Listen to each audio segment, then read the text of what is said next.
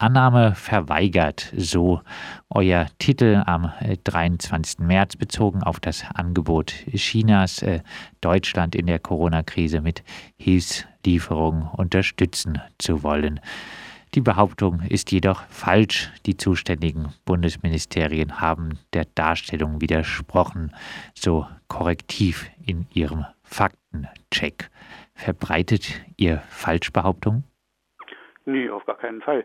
Äh, wenn man sich die Begründung von Korrektiv anschaut, im Kern ähm, geht es darum, dass äh, also Korrektiv führt das weit aus. Die ähm, haben das Auswärtige Amt angeschrieben, haben sich vom Auswärtigen Amt bestätigen lassen, dass das Auswärtige Amt kein Angebot abgelehnt hat. Nun war nach damaligem ähm, Zustand äh, eben auch äh, das äh, für genau solche Sachen eben für die Hilfslieferung das Bundesgesundheitsministerium zuständig.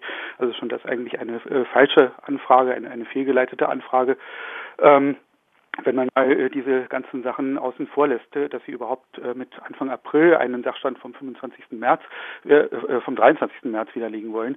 Und wenn man den mal auf den Kern geht, dann stellt sich raus, Kern der Beschuldigung von Korrektiv ist letztlich, dass nach einem Telefonat von Merkel und dem chinesischen Präsident Xi es tatsächlich Abmachungen gegeben hat, chinesische Hilfslieferungen nach Deutschland durchzuführen. Das Telefonat hat aber am 25. März stattgefunden, also zwei Tage nach unserem Bericht. Und äh, vorher war unser Bericht sachlich zutreffend und hat auch noch darüber hinaus auf einen eklatanten Mangel äh, der deutschen Politik hingewiesen. Also insofern kann man überhaupt nicht sagen, dass da eine, äh, ein Fehler vorgelegen hätte. Korrektiv hat sich ja äh, hauptsächlich auf einen äh, Artikel von Russia Today bezogen, äh, der auch äh, dieses äh, Thema aufgegriffen hatte. Äh, dort wurde erklärt, China habe weltweit seine Unterstützung bei der Bekämpfung der aktuellen Pandemie angeboten. Es sei um Schutzausrüstung und den Austausch von Informationen und Erfahrungen äh, gegangen. Im Gegensatz zu vielen anderen europäischen Ländern sei Deutschland auf dieses Angebot nicht eingegangen. Belege oder Quellen für diese Behauptung so korrektiv äh, werden äh, nicht genannt. Gibt es für diese Behauptung keine Quellen? Natürlich gibt es Quellen. Ich weiß nicht, wie Russia Today das gehandhabt hat. Äh, da fehlt mir jeder Einblick, aber es gibt ganz einfach zugängliche Quellen. Äh, wir haben das im Nachgang auch, äh, also als wir herausgefunden haben, dank unserer Leser, die uns darauf hingewiesen haben, dass ähm, eben auf ähm, Initiative von Korrektiv Facebook unseren Text mit dem Etikett Fehlinformation versehen hat. Ähm, da haben wir Korrektiv auch darauf hingewiesen, dass es natürlich Quellen dafür gibt. Es gibt sogar, also abgesehen von anderen Quellen, auch ganz einfach im Internet zugängliche unterschiedliche Quellen. Eines, äh, mit dem, das wir auch in den Fußnoten zu unserem Text genannt haben, wir belegen unsere Sachen immer mit Fußnoten, das ist ein Bericht aus der South China Morning Post. Das ist eine Zeitung aus Hongkong, eine wirklich weltweit bekannte Zeitung.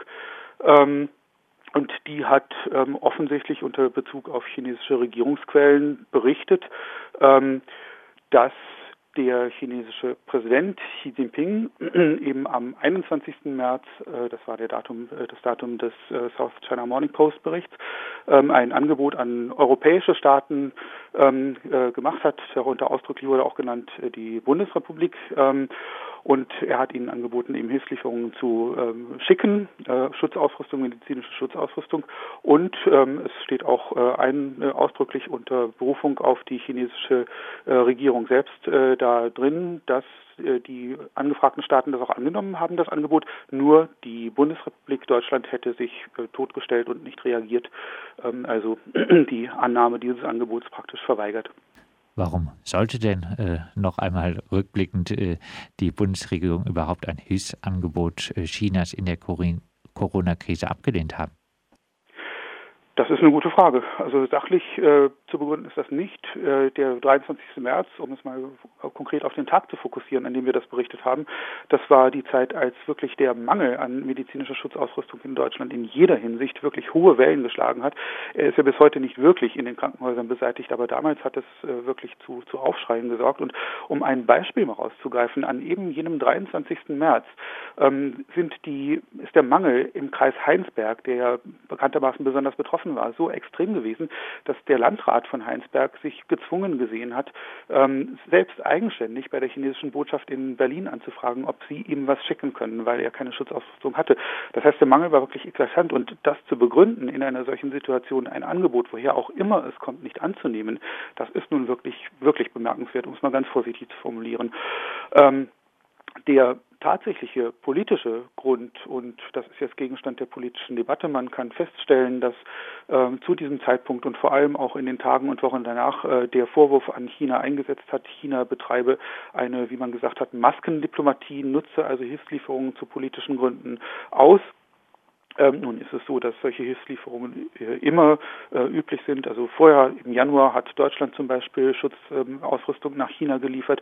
Das wurde berichtet. Da wurde auch, da hat die deutsche Regierung äh, eben auch sozusagen einen positiven Nutzen daraus äh, gezogen. Insofern ist natürlich positiv auf den äh, Ruf Deutschlands zurückgeschlagen hat, dass Deutschland China Hilfslieferungen leistet. Und ähm, offensichtlich, und das ist, muss ich dazu sagen, ist jetzt meine Interpretation, offensichtlich ähm, ist die Bundesregierung nicht bereit gewesen, zum damaligen Zeitpunkt äh, China einen solchen positiven Nutzen der, Fehl äh, der, der, der ähm, äh, Hilfslieferungen zuzugestehen und ähm, eben ja eben sozusagen im Meinungskampf, im Ansehenskampf, im Machtkampf gegen China, äh, da eben China auch mal etwas äh, Positives zuzugestehen. Das aber ist wie gesagt meine Position, äh, meine Interpretation des Ganzen. Tatsache ist eben, dass es umstritten war zwischen äh, der deutschen und der chinesischen Regierung am 23. März noch und erst zwei Tage später hat die Bundesregierung dann da schließlich sich entschlossen, aufgrund der desaströsen Lage dann eben doch China diese Hilfslieferungen abzunehmen, so muss man sagen. Das wäre ein bisschen meine nächste Frage gewesen. Wie kam es dann äh, doch zur Annahme des Hilfsangebotes? Heißt äh, doch einfach Einsicht in die äh, desaströse Lage. Äh, meiner Auffassung nach ja. Also man muss ja wirklich sehen, ich habe es gerade erwähnt, dass am 23. März der Landrat von Heinsberg von, von sich aus, weil es eben, weil er keine andere Möglichkeit gesehen hat, bei der chinesischen Botschaft in Berlin nachgefragt hat. Das heißt also mal so aus Perspektive der Bundesregierung gesehen, denen sind die eigenen Leute davongelaufen. Der Landrat ist ein CDUler, ne, also keiner von der Linkspartei oder so, dem man Illoyalität vorwerfen könnte, sondern wirklich ein CDUler. Und es ging einfach überhaupt nichts mehr. Und in dieser Situation ähm, hat sich die Bundesregierung, so muss man es einfach feststellen, dann nicht mehr in der Lage ähm, gesehen, auf ihrer Position zu beharren und hat dieses äh, Angebot dann letztlich auch angenommen, was noch wirklich einige Tage, ich meine sogar über eine Woche gebraucht hat, bis es dann wirklich äh, funktioniert hat. Aber gut, letztlich ist es dann angekommen. Übrigens, so eine kleine Seitenbemerkung, man konnte das auf ähm, Titelseiten von Tageszeitungen, von großen überregionalen Tageszeitungen sehen in Deutschland. Das Flugzeug, das mit Hilfslieferungen da angekommen ist, auf einem Flughafen in München, da stand wiederum nicht dabei, ne, dass das Hilfslieferungen aus China waren. Also so viel zum politischen Kampf um das öffentliche Ansehen und die äh, Meinung zu China. Korrektiv hat ja jetzt äh, mit mehreren äh, Begründungen äh, gearbeitet, äh, um zu rechtfertigen, äh, dass äh, sie euren Artikel als äh, Falschbehauptung eingestuft haben. Ähm, wir haben über den zeitlichen Aspekt äh, gesprochen, äh, dass Korrektiv wohl ihre Anfragen an die Ministerien erst äh, Anfang April gestellt hatte und äh, dass euer Artikel aber am 23. März erschienen ist. Ähm, zusätzlich äh, sagt aber Korrektiv auch, auch vor dem 23. März gab es bereits Medienberichte über Lieferungen aus China nach Deutschland. Äh, das Redaktionsnetzwerk Deutschland schrieb äh, am 19. März, eine Schiffsladung mit Corona-Tests sei auf dem Weg unter anderem nach Deutschland und die chinesische Alibaba Foundation schickte ihre Pressemitteilung vom 18. März zufolge medizinische Ausrüstung an Deutschland und andere Länder. Was sagst du zu dieser Argumentation? Die Argumentation hat erstmal äh, bei jeder Mail, die wir Ihnen geschrieben haben, gewechselt. Das ist das Erstaunliche. Also äh, die erstmal offiziell verbreitete Begründung, die wir im Internet dann gefunden haben, das war die, ähm, eben die erwähnte mit dem, äh, die, die sich auf den Sachstand von Anfang an April bezog. Auf Nachfrage, auf unsere Nachfrage hin, haben die dann gegoogelt, das haben sie auch so geschrieben und haben äh, über Google gefunden, dass es eben tatsächlich auch andere Lieferungen gegeben habe.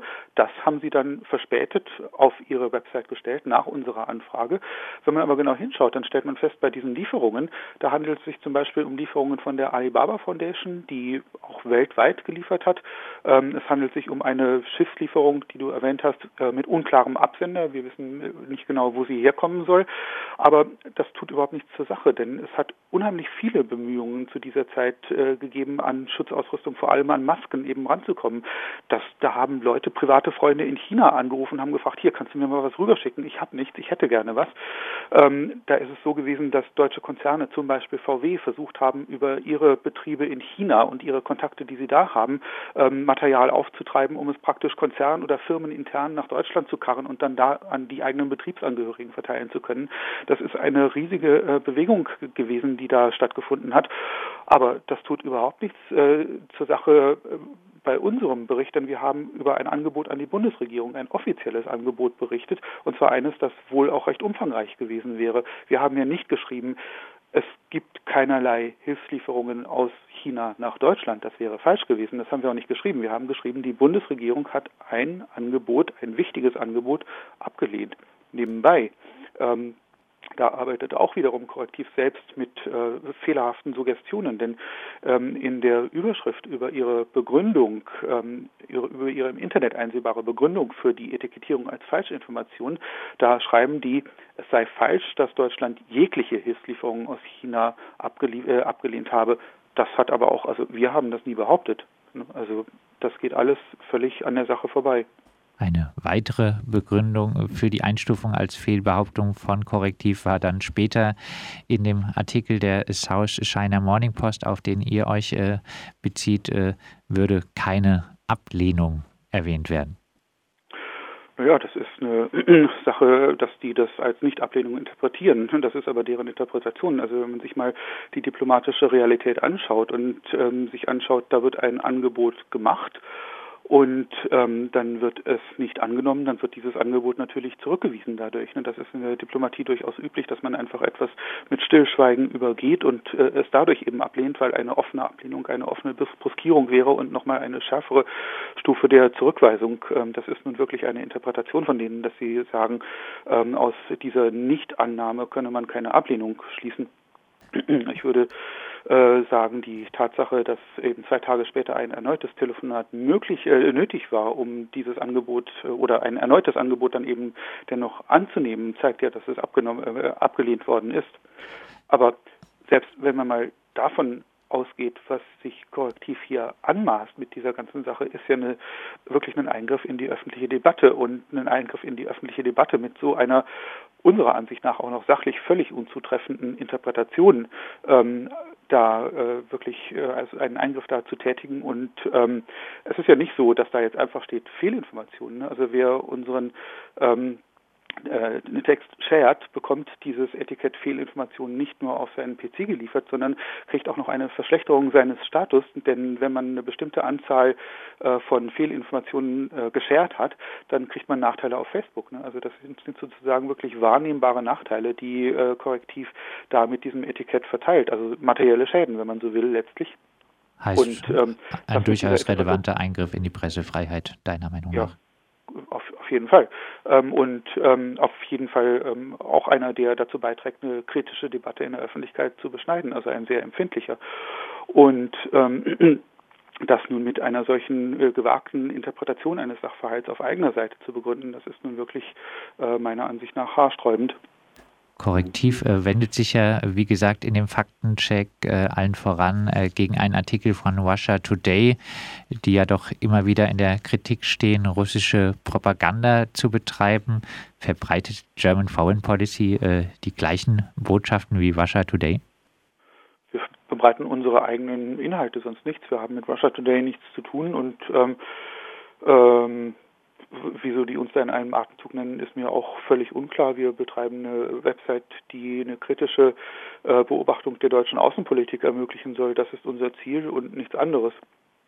Also insofern habe ich schon das nicht verstanden, wieso äh, wir da mit Russia Today in einen Topf geworfen werden. Auch das war, wäre was, äh, was man, ähm, wo man äh, mal nachfragen muss, ob ähm, äh, korrektiv eigentlich der eigenen journalistischen Sorgfaltspflicht ähm, nachkommt. Dass sie es nicht tun, haben sie meiner Ansicht nach äh, in ihrem Umgang mit unserem Text ganz deutlich gezeigt.